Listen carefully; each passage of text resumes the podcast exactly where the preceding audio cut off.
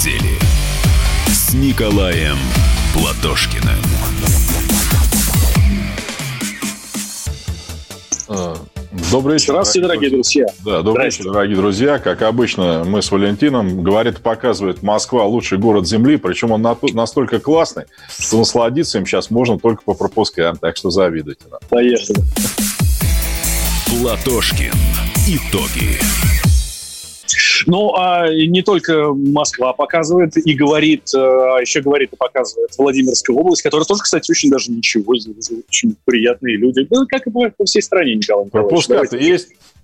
Пока нет, пока нет, но обещали. Безобразие. Да вы там вообще разболтались все. То есть вы в наглую совершенно ходите по улице без пропуска, да? Я вам больше Правильно. скажу. У меня здесь через дорогу буквально Московская область, и та, чтобы туда попасть, уже пропуск обязательно нужен. Слушайте, ну это ненадолго.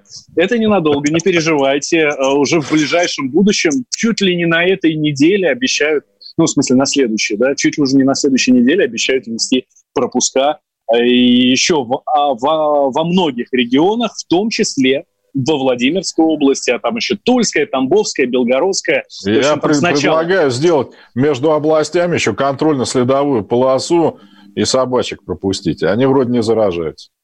А как же колючая проволока под напряжением? Во-во, причем, да, в несколько рядов. Минные поля, ну, потом по, по возможности, да. Так, смотрите, друзья, мне нужно обязательно вам сейчас рассказать, что у нас сегодня не просто эфир, а у нас эфир сегодня с нововведениями. А, мы, во-первых, мы вещаем не в скайпе, а в зуме. Абсолютно без пропуска. Это, единственный, э, это единственная программа на всем российском радио, которую можно слушать, не получая пропуск. А еще нас можно смотреть в YouTube, так что заходите туда. Мы э, вас читаем, все, что вы там комментируете. Еще мы отвечаем на ваши сообщения в Вайбере, в WhatsApp. Плюс 7 967 200 ровно 9702. У меня есть передо мной все открыто. Николай Николаевич, не подумайте, что это просто все. А, как всегда, наш номер телефона 8 800 200 ровно 9702. Э, там э, у нас в студии в аппаратной нашей сидит наш звукорежиссер Денис, который соединяет наш, нас с Николаем Николаевичем буквально с зубами, вот, эм, обеспечивает нашу связь. И еще, очень важно – мы тут с Николаем Николаевичем в Зуме, а не в скайпе, как обычно. А это значит, что вы к нам можете присоединиться. А, и сегодня мы будем вас подключать.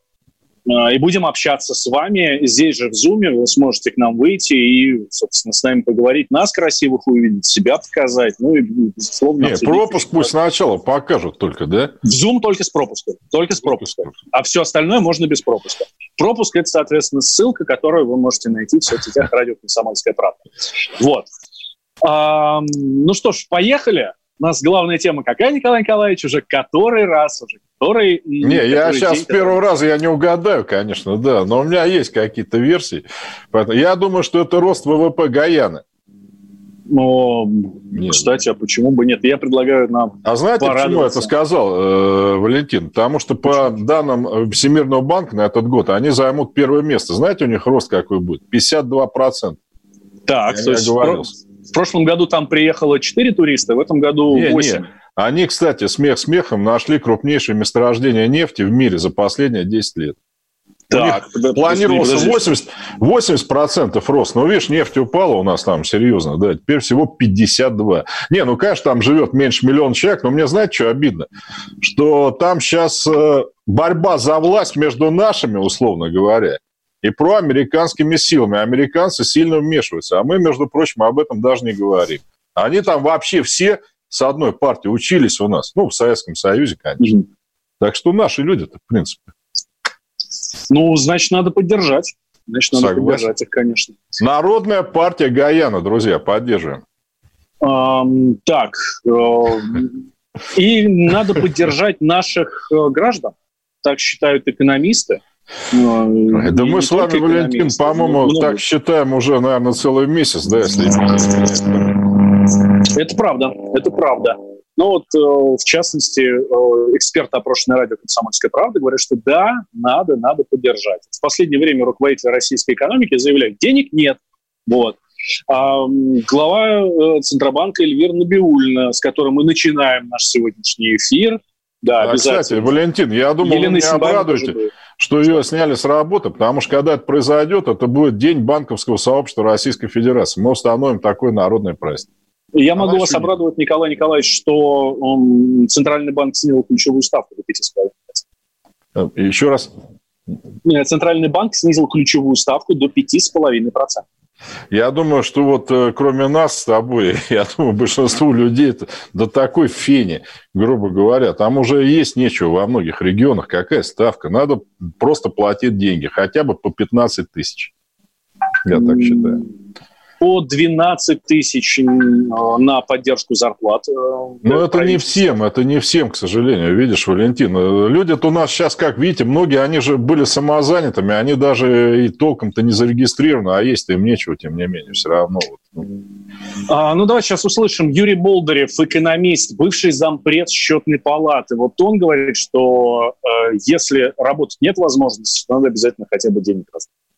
Дело в том, что если людям запретили работать, запретили вести производство, то у ряда категорий доходы могли, должны были упасть на 100%. Тем более, что у руководителей предприятий, у работодателей просто нет денег на выплату зарплаты. Несмотря на то, что президентом вроде как поручил деньги выплатить.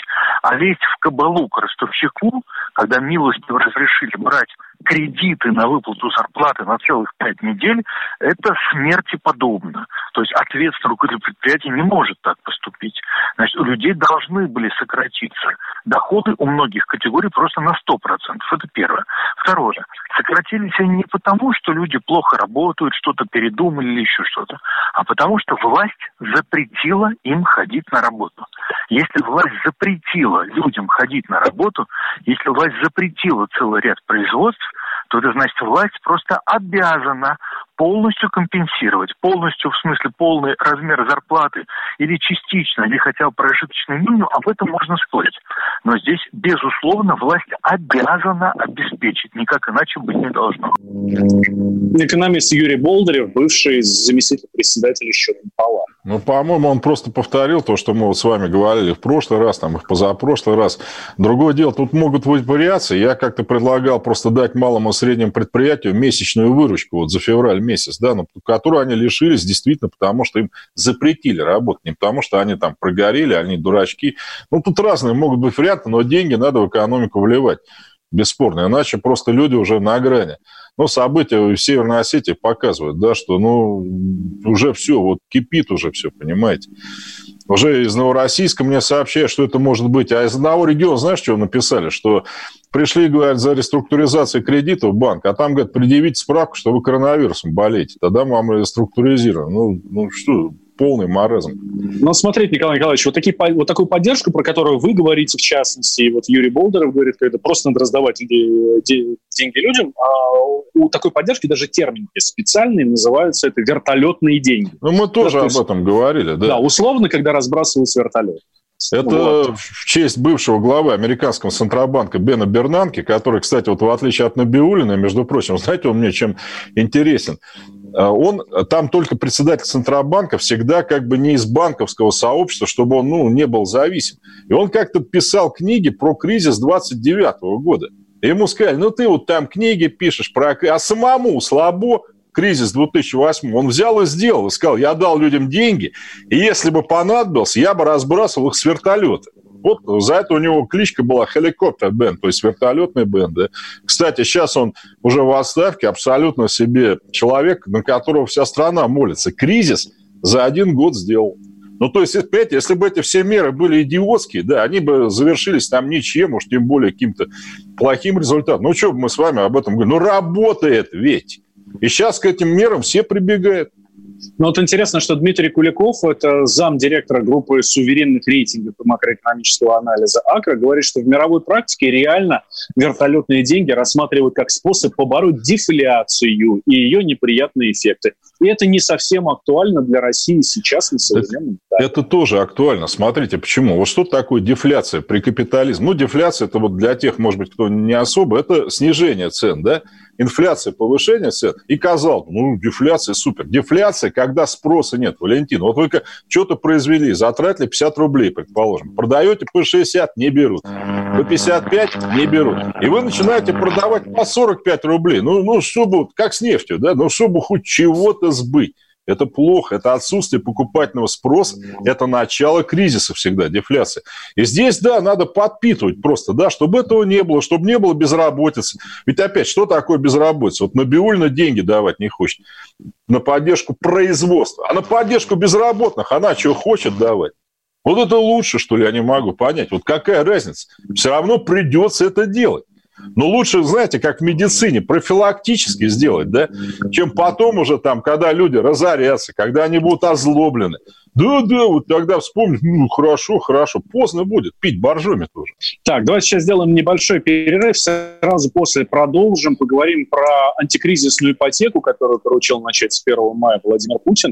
А, вот это та самая мера поддержки, которую нужно сейчас давать? Или нет, никакой роли в ней, а, никак, ну, никакого смысла в ней нет? А, итак, продолжим говорить об этом. И не только, там у нас много всего интересного. И перестройка началась буквально вот сейчас, да, юбилей перестройки. Лучше бы а, она не начиналась, конечно, ну ладно. Ну, вот это тоже обязательно обсудим. Кстати, с вами, дорогие друзья, наш номер телефона 8 800 200 ровно 9702. Даже несмотря на то, что мы по разных концах страны, мы все равно принимаем ваши звонки. Николаем Платошкиным. Георгий Бофт. Политолог журналист, магистр Колумбийского университета, обладатель премии «Золотое перо России» и ведущий радио «Комсомольская правда».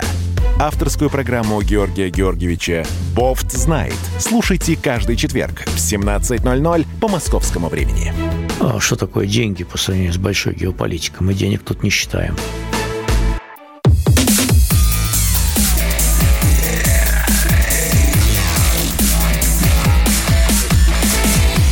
Итоги недели с Николаем Платошкиным. Э, добрый вечер, дорогие друзья. Спасибо, что смотрите нас в YouTube. Да, мы, как уже говорил Валентин, сегодня в Zoom работаем. Так что очень надеемся, что вы к нам присоединитесь. Вот прям виртуально, э, реально, не то, что по телефону. Вопросы задавайте. Вопрос, как всегда, любые.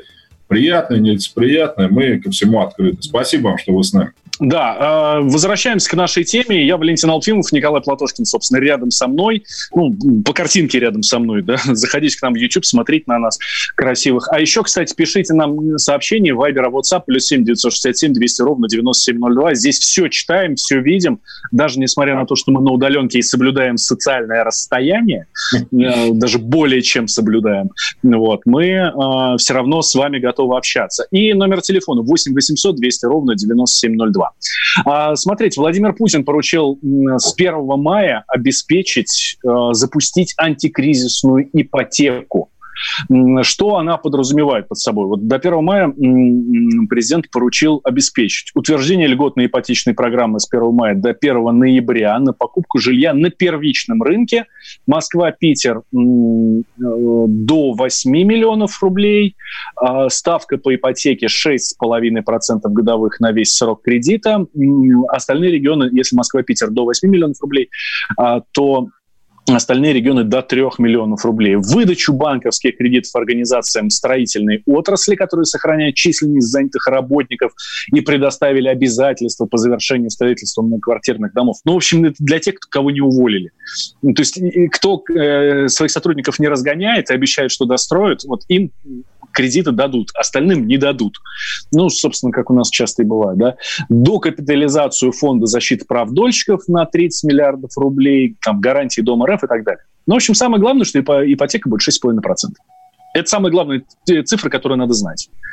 6,5%, ну, согласитесь, это мало. У нас такого это, еще не было. Я не против, естественно, этой меры, но, наверное, я был вообще какой странный человек, да. Но понимаете, меня вот во всех мерах правительства что поражает? Они все как бы не по цепочке идут. Ну, как вам сказать? Ну, предположим, действительно человек потерял работу из-за того, что у него закрылась там торговая его точка в торговом центре. Так он никакую ипотеку не может платить. Но даже если она у тебя 0%, ну просто вот никакую. Ну, все равно вы что-то должны платить, правильно? Ну, хоть что-то. Ну, подождите, Николай Николаевич, но здесь какая история? Если у тебя нет возможности, ты не будешь брать ипотеку. Понятно, но она у них пропала, не то, что ее не было. Понятно, если у тебя ее вообще нет. Но тут она, предположим, вот ты взял ипотеку, тут твой этот центр, ну, ларек твой в центре закрыли. Что делать? У тебя на 6%, 15%, 1%. Денег-то нет. Я и говорю, деньги надо качнуть властям. Почему? Вот чтобы с этих денег как раз и ипотеку платили. А значит, строительный сектор действительно начал бы колыхаться. Чтобы с этих денег, предположим, там, я не знаю, кредиты обслуживали, ЖКХ. Ну, без денег все равно ничего не будет. Вот давайте, предположим, скажем мне, вот у тебя за ЖКХ снижается в два раза, но денег у тебя нет совсем.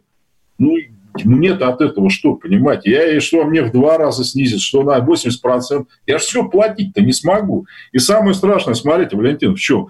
Ну, а ладно, у вас товар, там, не знаю, ботинки, предположим. Ну, перекантовались, вышли. А у кого-то продовольствие. Там ему работает. У кого-то цветы. Ну, многие-то вообще закрылись, чертовой матери, понимаете? Они уже не откроются. Вот, а если бы им деньги дали перекантоваться, открылись бы. Вот да ладно, если бы... Ну, сколько надо дать, чтобы перекантоваться? Ну, серьезно. Я вам сказал, да, я предлагал дать февральскую выручку. Вот приходит человек налоговый, говорит, вот я ИП, да, но меня закрыли, но я ничего не могу сделать. В феврале у меня была вот такая, больше мне не надо, я, я не знаю, я больше не заработала бы. И все. Еще раз поймите, это не благотворительность с этих денег он все равно будет платить другим, занятым, по кредитам, по ипотеке. Эти деньги пойдут по всей экономике. Ну, мне кажется, это настолько ясно. И самое главное, это делают все. Ну ладно, Платошкин там от балды или Болдырев предлагали. Но это происходит в Америке. В Швеции, там, не знаю, в Германии, в Венесуэле, да везде. Но только не у нас. Вот это вот странно. Простой московский миллиардер э, Андрей Ковалев, который работает у нас ведущим на радио «Комсомольская правда», предложил, э, ну, предложил, по сути, выразил то же самое мнение, что и вы, но он цифры другие привел. Разница в том, что я не миллиардер, да, так, в общем. Ну, с кем не бывает. А, ну так вот, он предложил другую схему.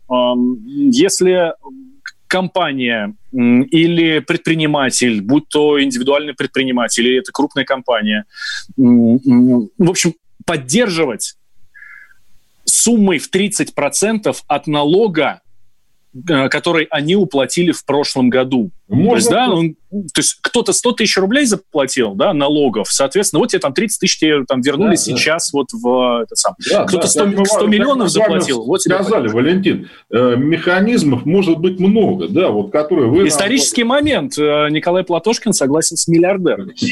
Ну, при чем тут, э, понимаете, Николай Платошкин, он же тоже бизнесмен, он, он писал книги, эти книги продавались, понимаете, Николай Платошкин с этого что-то получал. Давайте себе представим, книжный магазин сейчас закрыт. Издательство Николая Платошкина рухнуло к чертовой матери. Ну, например, да, и кто в этом виноват? Ну, не Николай Платошкин же, который книжку написал, и не издательство, которое издало. Вот в чем беда. Причем самое интересное, эти же самые книжки, вот можно я заказываю сейчас по интернету, ну, дайте людям маски. Ну и все, ну пусть они работают. Ну в чем вопрос-то? проведите тестирование. Ну, так же опять делают в Германии. Вот там рестораны работают, вы знаете, да, социальная дистанция. Проверяют всех сотрудников, у них нормально все. С этого момента маски, перчатки, социальная дистанция. Ну, что там может произойти? Ну, что? Мне, мне вот просто непонятно. Я сам за разумные меры. Я же тоже поддержал перенос парада. Помните, да? Ну, странно было бы, если бы люди на параде сидели бы в масках, шли бы в масках. Ну, ну не вопрос, все нормально. А вы, Николай Николаевич, вы приведете в пример сейчас Швецию, где можно делать вообще все, что угодно? Э, в Швеции не все, там, ну, понимаете, там все это на уровне рекомендаций. Ну, Валентин, вот мы с вами взрослые люди. Вот идет человек, чихает, кашляет. Ну, вы что, подойдете, вот без Собянина с ним обниматься станете? Ну, так вот, ну, что, мы совсем дебилы, что ли? С другой стороны, мы с вами на машине ездим, на личной. Мы кому, собственно говоря, мешаем? Я вот этого не могу понять. Но я проехал из пункта А в пункт Б. Зашел с квартиры на дачу. Ни там, ни здесь вот никого нет. Ну, в чем дело?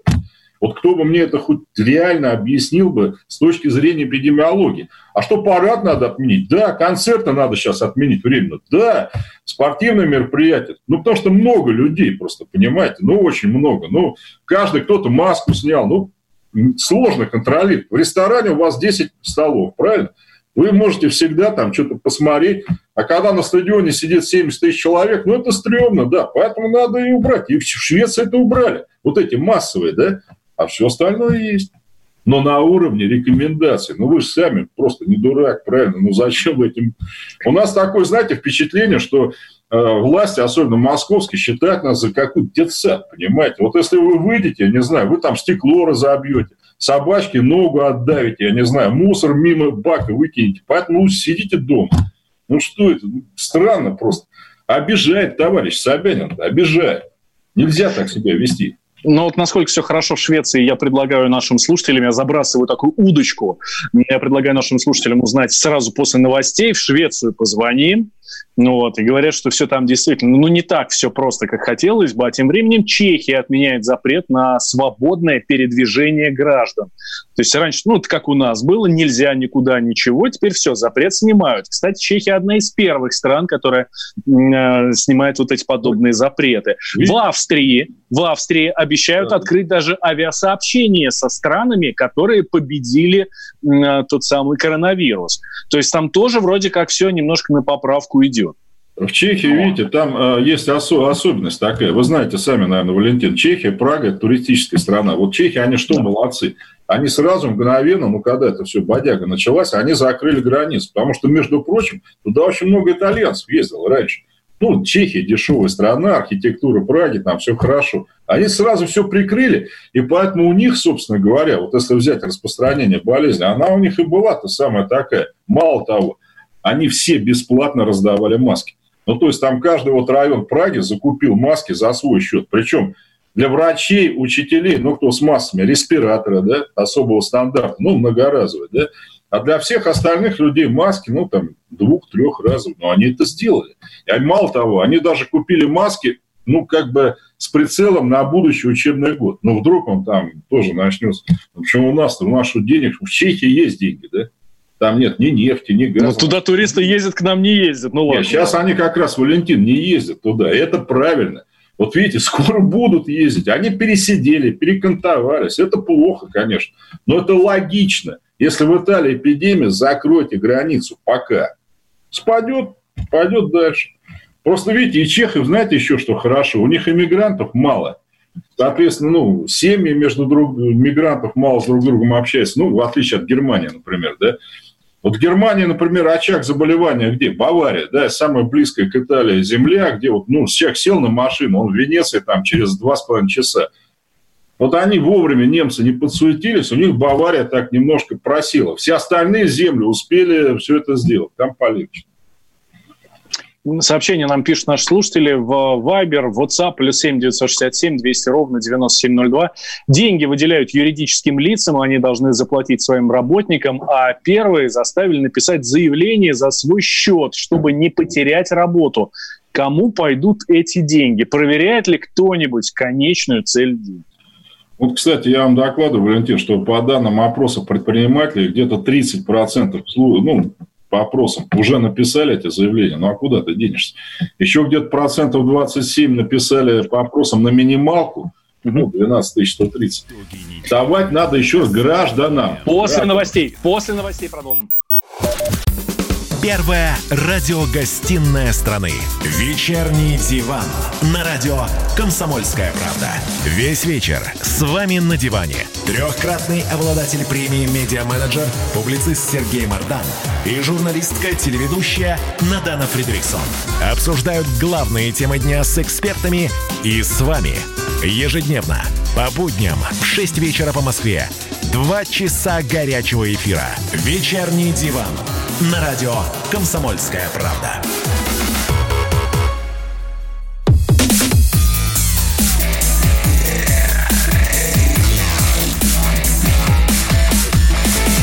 Итоги недели с Николаем Платошкиным.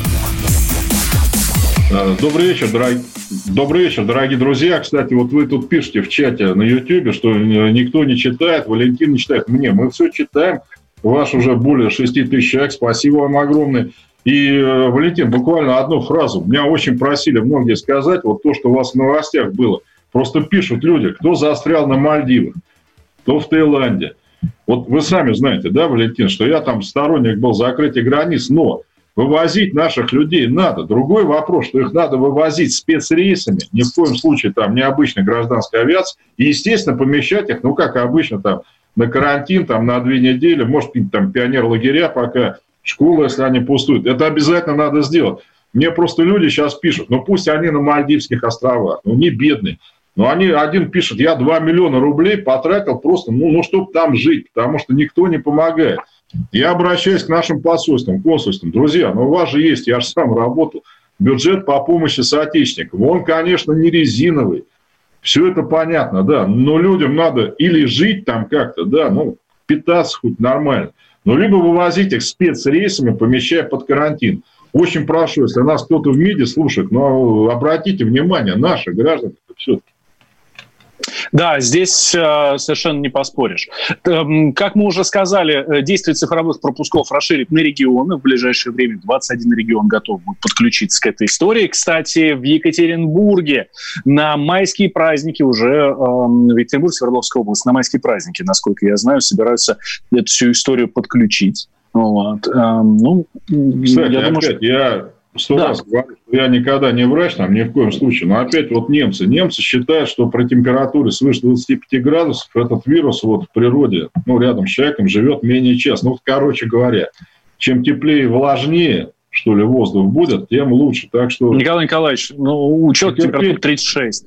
Он чуть-чуть да, при температуре 36, 36 он вообще отрубается там мгновенно. Да, и поэтому у нас столько трупов. Нет, 36. Валентин, давайте вот не паниковать. У нас трупов, между прочим, вот при всем там... Э, при всем... Я, не про, я не про нас, я в целом про планету говорю, да. Ну... Опять, вот, в целом по планете в Германии было в 17-18 году сезон 25 тысяч умерло от гриппа. 8 миллионов обратилось за помощью. Ну, Николай Николаевич, ну давайте не будем сравнивать. И вы а скажите, что у нас, что коронавирус это благо, потому что у нас э, смертность от ДТП сейчас упала в 50 не раз. Благо, ну. конечно, нельзя там не с ДТП сравнивать. Мы же с вами говорим, меры социальной изоляции разумные должны быть. Но пропуска на автомашины не имеют к этому никакого, по-моему, отношения. Ну, вот ну давайте, сейчас, давайте сейчас про пропуска.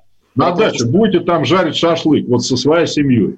Но вы чем кому повредите, я не могу понять. Ну как? Соседям поврежу, которые будут э, заливаться слюнями. А с нами на связи Владимир Резник, а, житель Гетеборга, юрист, который нам сейчас, я уверен, сейчас по полкам разложит все, что происходит в Швеции. То, что Швеции многие восторгаются. Швеция единственная страна, которая не стала вводить каких-то жестких карантинных мер. Ну, как бы пройдет. Валентин, они ведут себя прилично. Владимир, здравствуйте. Вы с нами, вы нас слышите? Добрый вечер, я вас слышу. Приветствую из Гетеборга. А, Владимир, правда, что у вас в Швеции ну, нету никаких жестких карантинных мер, не заставляют получать пропуска, не заставляют сидеть дома, и можно гулять, можно работать и вообще заниматься своими любимыми делами? Э, это почти верно. То есть, безусловно, ну, нету таких жестких мер, нет запретов. Есть рекомендации, которые угу. практически каждый день проводится пресс-конференция с главным вирусологом, иногда премьер-министром, министрами экономики и другими заинтересованными, которые дают людям рекомендации, как себя вести. Вот. И шведское общество, в общем-то, в целом законопослушное, далеко не все, не надо так думать и идеализировать, Э, стараются следовать рекомендациям. Что получилось в самом начале? Первые девять смертей было сказано, что шесть были сомалийского происхождения. Угу. Вот. Но тут же, конечно, подняли шум, э, дискриминация, почему на нас пальцем тыкают. Но смысл был в чем, что до них информация не доходила. То есть тут же начали листовки выпускать на э, языках других народов, которые населяют Швецию. Да они телевизор попросту никогда не смотрят шведский, у них свои тарелки, антенны стоят, и они не в курсе. То есть идет на уровне э, рекомендаций. Владимир? Пропал у нас Владимир. А. Да. Алло. Да-да-да, Владимир, у нас связь немножко пропадала, вы с нами, мы продолжаем вас слушать. Да. У нас, например, в нашем городе находится Volvo, грузовые и легковые, да, был остановлен конвейер, но конвейер был остановлен не из-за запрета, а из-за того, что запчастей нет. Сейчас его пытаются запустить. Владимир. Так, отвалился у нас Владимир. А, мы сейчас попробуем ему перезвонить, да, нам действительно очень интересно ну, узнать, я что могу сказать, происходит. что он меня просто подтвердил, ну что, мне добавить нечего. Разумная рекомендация, да. Может быть, пару сообщений из YouTube, чтобы... Давайте, давайте. Светлана спешила. А ты в США что делал, Платошкин? Светлана открывал российское генеральное консульство в городе Хьюстон. Соотечественники до сих пор звонят, вспоминают добро. Вот еще классно. Платошкин, генерал Власов нашего времени, он же Мазепа. Но я хочу сказать вот этому дебилу, что генерал Власов и Мазепа, они из разных веков несколько. Они не могли с друг другом даже в моем лице, к сожалению, столкнуться. Да. Так, э, те, которые на Мальдивах, нам не товарищи. Вот вы знаете, друзья, я не был на Мальдивах. Вот, ну, может быть, не знаю, не потому, что у меня денег, не, честно говоря, мне не интересно, но это наши граждане, понимаете, они имеют право на защиту государства, так же, как они, в случае чего, должны защищать нас там с оружием в руках. Нельзя так себя вести. Вот человек поехал в Киргизию, будем его защищать. На Мальдивы, он там, мы его знать не знаем. Ну, безобразие это. Вы что? Мы должны держаться сейчас Любой российский гражданин за границей должен чувствовать, что его защищают. Вообще, Николай Николаевич, я предлагаю по логике нашего слушателя тогда и всех москвичей тоже считать да. не россиянами, а, потому что они там зажрались, сидят да, в своем да, Москве. Да по своим пропускам. Люди, я тут в Владимирской области уже третью неделю, у меня тоже такие настроения уже появляются. Ребят, ну вот вы тоже, да, ну что вот москвичи, это не люди, что ли, да, это меч, что ли, нам ведь э, я согласен, что границу поздно закрыли, а Москва, как сейчас модно говорить, крупнейший хаб там. Ну, с регионов-то через Москву тоже летали, в ту же Италию, там, я не знаю, еще куда-то и прочее. Москва-то при чем здесь виновата? Мы за вас горой, за регионы. Ведь я же из Москвы никуда не уезжаю. Кстати, завтра поеду под картошку выкопать, Валентин, на дачу в московскую. Помидор уже посадил, я докладываю. Ну, нельзя так, друзья. Мы сейчас... Так, Ник- Николай Николаевич, к нам Владимир да. возвращается. Владимир, да, здравствуйте да. еще раз. Да, житель Гетеборга, юрист Владимир Резин. Да. Ну вот, например, а... наши ближайшие соседи, Дания, да, они были очень сильно закрыты, но сейчас они открываются снова, поскольку до какого предела мы можем быть закрытыми? В этом вопрос. Да, и что будет, если вся промышленность стоит и все остальное? То есть э, с моей э, субъективной точки зрения, прежде всего, люди должны получать полную необходимую помощь. То есть вот эти аппараты вентиляции легких, их не хватает. Э, построили военные палатки, госпиталя, в общем-то, развернули, и там устаревшее оборудование. Врачи говорили, что они будут э, давать аппараты тем, у кого они видят перспективу. То есть врач единолично будет определять, кто может выжить, а кто нет. Это, я считаю, полнейшим безобразием. И чаще это были люди старше 70, то есть происходил возрастной ценз для получения необходимой помощи. Вот. Э, то есть, как и везде, и во всем можно проблему обсуждать э, долго и с разных сторон. Я готов э, рассказать, объяснить вам, что вам более интересно. Но то, что у нас не закрыто, так как в Москве или в других странах, вот, совершенно нет. Я хотел бы буквально фразу. Мне так получил, что я две недели назад или 10 дней сравнивал статистику как раз Швеции и Дании по количеству заболевших на душу населения и по количеству умерших на душу населения. И вот правильно говорит товарищ, хотя Дания в разы была более закрытая, чем вот соседняя, просто Швеция, там паромы ходят и вообще поезда по мосту. Статистика в Дании-то хуже была. И, кстати, ВОЗ, Всемирная организация здравоохранения, последний день о чем предупредила – что если экономика будет стоять, голод может быть на земле, то понимаете, особенно в северных районах, сейчас же посевная идет. Мы же не каждый месяц можем сажать и сеять. Владимир, какая помощь оказывается тем, у кого есть какие-то хоть подозрения на коронавирус? Значит, э, ну, э, их и э, помещают в больницу тоже, помещают в палаты интенсивные, которых не хватает категорически, катастрофически об этом пишут. Что-то на дому происходит. Я ну, то, что из прессы, в общем-то, знаю, что происходит, хотя среди знакомых есть врачи тоже. И не хватает и средств, и тестов этих, и не всем делают. Э, то есть э, все бывает, как и везде, но помощь, и экстренная помощь оказывается. Плюс есть же масса людей на дому, которые, ну, пожилые ну, люди, которые имеют вот эту помощь по уходу на дому. Не, ну, тех, кто бы мог бы находиться в домах престарелых, есть очень большое количество людей, которые живут у себя в квартирах или в домах, и к ним приходит эта помощь. И они находятся в группе риска, и одновременно тех, кто должен за ними ухаживать, и еду приносить, там их мыть, гигиена, все остальное. Вот. Э, большой вопрос, там, нехватка людей, текучка кадров. Э, проблемы, конечно, есть везде, как и в любом обществе. И с ними тоже. Ну и вот оказывается, конечно, помощь. Но две центральные клиники. Вот вчера я пришел, медсестра умерла в Каролинске. Каролинская это центральный госпиталь э, э, Стокгольма в возрасте 41 года. То есть и такие происходят. Защитных средств не хватает. Об этом я считаю, но я знаю это только из прессы. В общем, все, все не так благополучно, как хотелось. А, Владимир я... Резник, житель Гетеборга, юрист с нами был на связи. Николай Николаевич, у нас а время фразу, совсем... Да. То, что вы сказали, Валентин, чем помощь. Например, если вы заболели... Не, Николай Николаевич, давайте после новостей. С Николаем Платошкиным. А у вас нет такого ощущения, что на нас идет цунами? Рушится рубль, рушится экономика. Сегодня последние новости, просто страшно смотреть. Я не исключаю самые дикие варианты. Ну, например... Наша гениальная, в кавычках, Госдума наплевала на указания президента. Проснулись от того, что вломились в дверь, забрали оружие. Начали проклинать заново мужчин.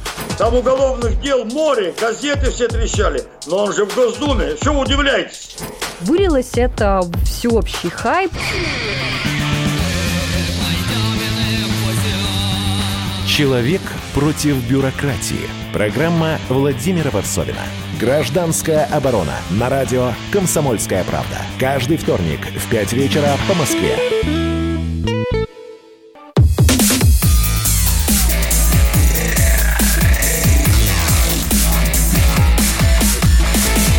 Итоги недели Николаем Платошкиным. Здрасте, да. Дорогие друзья, спасибо вам огромное, что у вас уже более 8 тысяч человек. Тут э, кто-то пишет, а Навальный вас переигрывает. Да где Навальный-то? Чем он дебатов-то боится? Салага, вперед сюда. И э, что самое главное, вот одну фразу, Валентин, про Швецию. Например, какая мера? Вот раньше там, да, если человек заболел, он мог врача не вызывать 5 дней. Но после этого надо было вызвать, там, больничный оформить и прочее. Сейчас эту меру до 21 дня растянули. Вот, например, да, но вы заболели, а но врачей не хватает. Они к вам, ну, заболели нормально, то есть вот на работу просто не ходите. Вы можете 21 день сидеть дома, только после этого там позвать врача, он вас там оформит и все. Вот, например, помощь людям тоже. И одновременно разгрузка системы здравоохранения. Вот все просто, видите. И тут Я еще не совсем понимаю, Николай Николаевич, это как возможно? Ты болеешь и не вызываешь врача? И, Нет, а, и а как ты лечишься? Да, да. Вот у нас сейчас как? Заболел. Позвонил на работу, сказал, ребят, я вот не выхожу и прочее. Ну, тебе говорят, ну да, ты там вызови врача, потом больничный принеси. Вот сейчас врача у шведов можно, да, вызывать по истечении трех недель. Действительно, да. Они это сделали почему? Чтобы нагрузку на медиков немного снизить пока. И, кстати, вот здесь пишут, а что там в Дании за промышленность? Вы знаете, вот это наша дурацкая шапка закидательства. Я вам докладываю, друзья, что Дания свинины больше, чем мы производит. Это первое, да. Оборудование для разделки, вот мясо, они вообще лидеры. Ну, а те, кто хоть раз в порту каком-то был, наверное, видел на, на, на контейнерах Майерск, да? Это самая крупнейшая фирма по контейнерам-перевозкам в мире. Нам бы так вообще. Понимаете? А то, что Дания маленькая, не значит, что она дебильненькая, да? Удаленькая. Угу. А, так, про, э, про то, как происходит заражение, давайте еще продолжим. Вот буквально банальные бытовые истории э, из наших регионов, э, наши корреспонденты записали. Вот, в частности, Артем, житель Ставрополя, рассказывает, как он заразился коронавирусом. У меня были стандартные маршруты. Это магазин, там, может быть, в аптеку я заезжал два раза и на автозаправку. Что вот это у меня был такой маршрут передвижения. Я не вернулся из-за границы, я не выезжал за пределы региона. А кто-то, ну, из людей, с кем я контактировал, у кого-то из них нашли, получается, коронавирусную инфекцию, и меня указали как лицо, с которым, ну, данный человек, которого госпитализировали, с которым он контактировал. Вот, собственно, После этого у меня взяли тесты, и ну, вот мой тест оказался положительным. У меня было так, я чувствовал слабость недомогания, у меня поднялась температура до значений 38,1. У меня был насморк. Все, вот все симптомы, которые меня беспокоили. Не покидал свою палату, как и все. То есть я лежал в изолированном боксе, я, как, как и все остальные пациенты, ни оттуда не выходил. Это был э, Артем, житель Ставрополя. Он рассказал про то, как он заразился, да? Ну, так же, совершенно случайно. А совершенно меня, случайно просто. А вы на меня баллон катили, что грипп это там другое дело и прочее. Ну, а что он вам сказал? Он вам сказал тоже, что вот, что Татьяна Голикова, что 85% болезни проходят э, в легкой форме, не требующей госпитализации. Это везде так. И пусть это звучит странно, но все врачи говорят, что если переболеет часть популяции, процентов 70, ну кто-то говорит 60, то все, то вырабатывается коллективный иммунитет, да. Ну, иначе никак. Но иначе мы с гриппом бы никак не справлялись, Валентин. Понимаете? Ну то что, надо отпустить вожжи? Ну, понимаете, от того, что вот смотрите, мы сейчас с вами по пропускам, да, а вот у нас статистика лучше стала от этого. Ну, дайте честно, в Москве я имею в виду. Ну, ну, ну, ну, давайте так скажем, если бы мы этого не сделали, то я убежден, что было бы хуже. Ну, вот этот товарищ может быть, понимаете, вот он случайно узнал, что он переболел. Почему? Потому что он контактировал с человеком, у него угу. взяли тест. Но не контактировал бы, просто переболел. Кстати, я, знаете, я не поленился, я посмотрел историю болезни, она опубликована, как ни странно. Вот первого заразившегося в США. Это китайский товарищ, гражданин Америки, вернувшийся из Уханя, 35 лет. Он 4 дня прокантовался дома, но потом все-таки тоже кашель, температура. Я подумал, чем же его лечили-то все-таки? Знаете чем? Физраствором. А, ну, так всех лечат физраствором. Пока совсем плохо не становится. Ну, а это же лекарства нет от него. Нет, я имею в виду, он 4 дня там побыл. Ну, грубо говоря, знаете, любому говорят, пить надо больше, это выводит все из организма. 4 дня побыл, его и выписано. Все. Просто он что пришел-то? Он никогда до этого не болел. Он удивился. Типа, что такое? У меня такого никогда не было. Ну, вот они нашли у него коронавирус, и то, почему Ухань? Ну, заподозрили, да, что что-то неладное может быть. Ну, еще раз, пожилые, пожилые. Вот главное беречь нам сейчас пожилых людей, людей с хроническим заболеванием. Вот это вот основное. Ну, пожилых в свое время посадили на карантин намного раньше, это чем ввели пропуска в Москве и так далее. Вот и... Это правильно. Абсолютно верно. Я никак против этого не возражал. Другое дело, что даже мне сейчас вроде говорят, им продуктовый набор стали наконец-то разносить. Ну, вроде в Москве. Я, ну, говорят. Но, по крайней мере, я к чему говорю? Если ты человека сажаешь, ну, чтобы он не выходил, надо его все-таки как-то обеспечить, правда? Ну, не может он вообще сидеть и ничего не есть там. А пожилых надо беречь. Вопроса нет. И тех людей, у которых хронические заболевания. Так, ну, вот, кстати, э, что касается пожилых, да, давайте уж продолжим. Жительница Петербурга а Мария Прокофьева о своей маме, которая вышла вот из тяжелого состояния. Давайте услышим. Когда мы узнали, что ее сняли с ИВЛ, этого было 10 дней, и мы информацию узнавали только через справочное. Мы могли узнавать только температуру нам ее сообщали и состояние вообще. Ну, то есть нам все время говорили крайне тяжелая и температура. Температура, как правило, была или 37 с чем-то, или 35, или 36, она чередовалась. День есть температура, день нет температуры. Угу. Всего 10 дней она лежала угу. в этом медикаментозном сне под ИВЛ. Узнали, что ее сняли с ИВЛ, э, звонила ее лучшая подруга, тетя Катя, которая на самом деле врач, она все это время тоже мониторила через своих знакомых ситуацию. Ну, конечно, мы все обрадовались. Это была маленькая победа, это хоть единственная положительная новость за все это время. И на следующий день статус ее состояния в справочном изменились с крайне тяжелого на просто тяжелое. Стабилизировалась температура, 3 или 4 дня она была 36 с чем-то. Мария Прокофьева, жительница Петербурга, рассказала о своей маме, которая вышла вот как раз вот из э, тяжелого э, состояния. Кстати, Валентин, не в тему. Да товарищи пишут, помните, мы с вами еще нефть там на прошлом разу обсуждали, правда ли, что наши нефтяники там собираются сжигать нефть, потому что она нафиг никому не нужна. То есть мы будем нефть обсуждать или сейчас просто ответим? Или... Давайте сейчас ответьте. У нас там 40 секунд до перерыва. Да, просто у нас, понимаете, есть фьючерсные контракты на нефть. И сейчас многие, не только у нас, нефть отдают потому, что она вообще ничего не стоит, а они доплачивают, чтобы ее забрали, но ну, чтобы она просто нигде не лежала. Потому что сжигать ее и вообще уничтожать тоже денег стоит. Дожили вот до такой ситуации, да. Но она... Ну ладно, ну цены уже стабилизировались, Николай Николаевич, ну уже не так плохо, как было, там минус 40, минус 40 долларов за баррель, да. Заберите у меня баррель нефти, я вам за это 40 баксов дам. Биульна сказал, что были в отрицательной динамике роста цен. Вот так вот она сказала, наверное. Да? Так, давайте сейчас сделаем небольшой перерыв, сразу после продолжим. Интересное предложение от Глазевой есть, э, ввести налог на валютные операции что это, за, что это влечет за собой. А, и обязательно поговорим про юбилей перестройки. Ну и, конечно же, с вами будем общаться, дорогие друзья, здесь же в Зуме. Итоги недели с Николаем Платошкиным. Давным-давно в далекой-далекой галактике Я просыпаюсь Ein, zwei, полицай Крошка моя, я по тебе скучаю И Сережа тоже мы с первого класса вместе. Тетя Ася приехала! Небе тучи, а тучи. А также шумелки, пыхтелки и сопелки.